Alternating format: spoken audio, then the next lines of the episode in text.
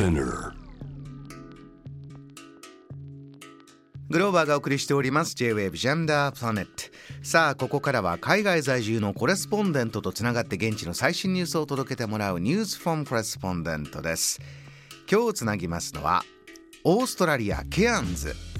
ナチュラルスキンケアのウェブショップおうちスパを運営されているキャノンミカさんです。よろしくお願いします。よろしくお願いします。えー、ミカさん7月以来のご登場ですけれども一時はねオーストラリアその、新型コロナのロックダウンが大変だったりいろいろな状況も、えー伺ってましたが、どうですか？暮らしすっかり戻ってます、もうすっかり戻ってますね。もうコロナのことが話題に出ることもとっても少なくなったと思います。そうですか？あの報道やそういったところでももうほとんど出てこないそうですね。もう観光も普通にできるし、生活上も何も今までと変わらない感じですね。そうですか穏やかな日常が戻ってきたということでよ良いですね そうですねう。んあのスポーツのトピックで FIFA ワールドカップはい。もうすぐだというのが、あのこちら日本でも話題ですけれどもオーストラリアも参加してますがどうですか、うんケアンズでは盛り上がりは？えーとですね、多分サッカーが好きな方の間では盛り上がってると思うんですけれど、やっぱりサッカーが国としてそんなに人気があるスポーツっていうわけでもないので、例えばこうサッカーをしてない人も気がつくぐらい盛り上がってるっていうことはないんですよね。皆さんで ボンと盛り上がるというとオーストラリアはラグビーですかね、そうですね、ラグビーをしない人でも街の中がラグビーを応援する雰囲気があるっていうのがわかるんですけれど、ちょっとサッカーに関してはそこまではわからないっていう感じでしょうかね。そうなんですね、えーちょっとムードも伝わってきました。ではではミカさんオーストラリア。最初のニューストピック、何でしょうか？はい、これは日本も含めてなんですが、ワーキングホリデービザの延長条件が変わったっていうニュースなんですね。はい教えてください。はい。えっ、と、ケアンズはオーストラリアの北の方に位置しているんですけれども、観光業が主要産業で、ワーキングホリデービザの人たちもよく働いている地域なんですが、うん。今までこのワーキングホリデーを、えービザが1年滞在しているのを例えば2年3年延長したいときにセカンドワーキングホリデービザですとかサードワーキングホリデービザっていう言い方で延長することができたんですね。うんうんで例えば2年目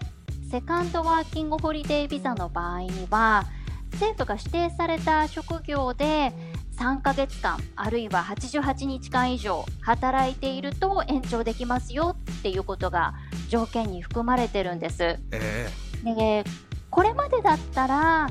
えーケアンズですと農場で働いたりとかバナナの収穫ですとか農作物の収穫をすることが多かったんですけれどもえうん。これはあのオーストラリアの労働力不足を解消するっていう意味合いも含まれているのでうん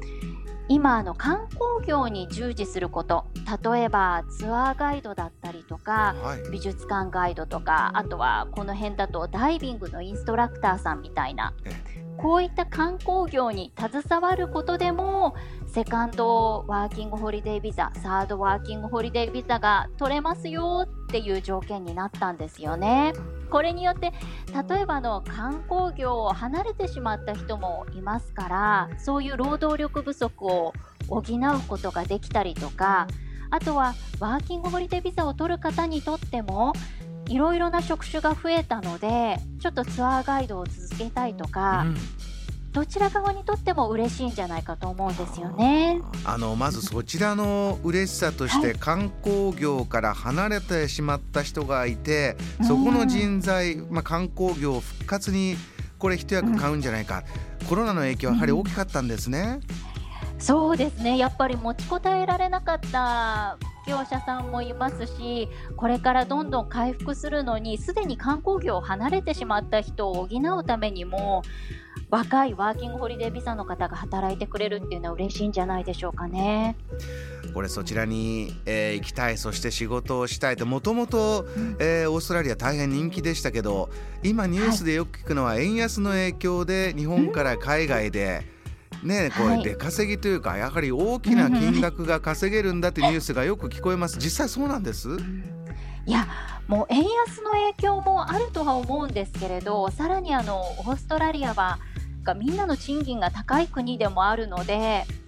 今あのオーストラリアドルで21ドル38セントが最低賃金ですから多分日本円にすると2000円ぐらいになると思うんですよね。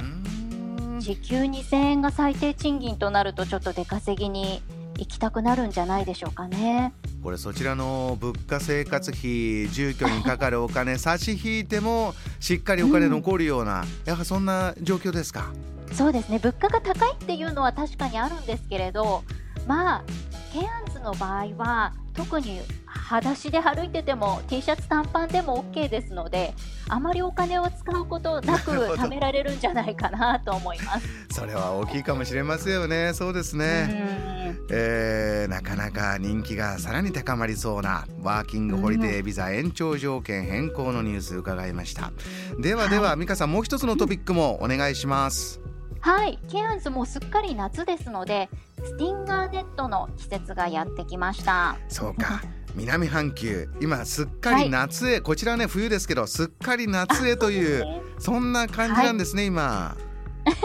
本当ですね。もう毎日30度を超えないっていうことはないので33、4度ぐらいでしょうかね。トロピカルです。トロピカルな夏が来るとスケアンズにスティンガーネットが出てくるんだ。何でしょうか、スティンガーネットとは？はい、スティンガーネットはあの海にいるクラゲ。この辺だとハコクラゲとかイルカンチクラゲになるんですけれども、あのそのクラゲを避けるためのネットをケアンズ周辺のビーチに張って、うん。夏の間11月から5月ぐらいまでになるんですけれど暖かい季節の間は泳ぐ時にはこのネット内で泳いでくださいねっていうことが言われるようになるんですね。これ重要なものなんですか、うん、そうですね。あのいる感じ特に小さくて刺された時には気がつかないんだけれどもあの最も地球上で最も毒のある生物とも呼ばれているぐらい毒がとても強いクラゲで刺されると20分ぐらいでこう吐き気とか症状が出てきて腰に至ることもあるほど猛毒だって言われているので気をつけることがよく言われますね。そういうクラゲが出ることもあるんだ、うん、そうなんですよね。これこのスティンガーネットこのクラゲよけのネットがあるとこなら安全だというこれ一つの大きなサインですね。そうですね。あの泳ぐ時はやっぱりそのネットがある範囲内であとはライフガードのいらっしゃるところで泳いだりとかあとなるべく体を覆うような水着で泳ぐことが勧められます。そうですか。えー、ケアンズ、あのー、グレートバリアリーフとかねオーストラリアやっぱり海が一番こう素敵で皆さんもパッと浮かんでると思いますけど、美香さんはそちらで暮らしててオーストラリアの夏、はい、ま今夏真っ盛りこれからというところですが一番楽しみなことってどんなことですか？あ夏そうですね。楽しみなこと？やっぱり真っ青な空でその下で泳ぐことでしょうかね。そうですか、綺麗ですか？うん。綺麗です綺麗です。やっぱりここに長く住んでいても日本に帰った時に空が低い感じがするんですよね。ここはもう空高く住んでますよリスナーの皆様もう行きたくなりましたね。オーストラリア今から夏というお話伺いました。わかりました？美香さん、はい、最新リポートありがとうございました、はい、またお願いします。ありがとうございます。今夜のこの時間はオーストラリアケアンズ在住キャノン美香さんからのお話を伺いました。JAM The Planet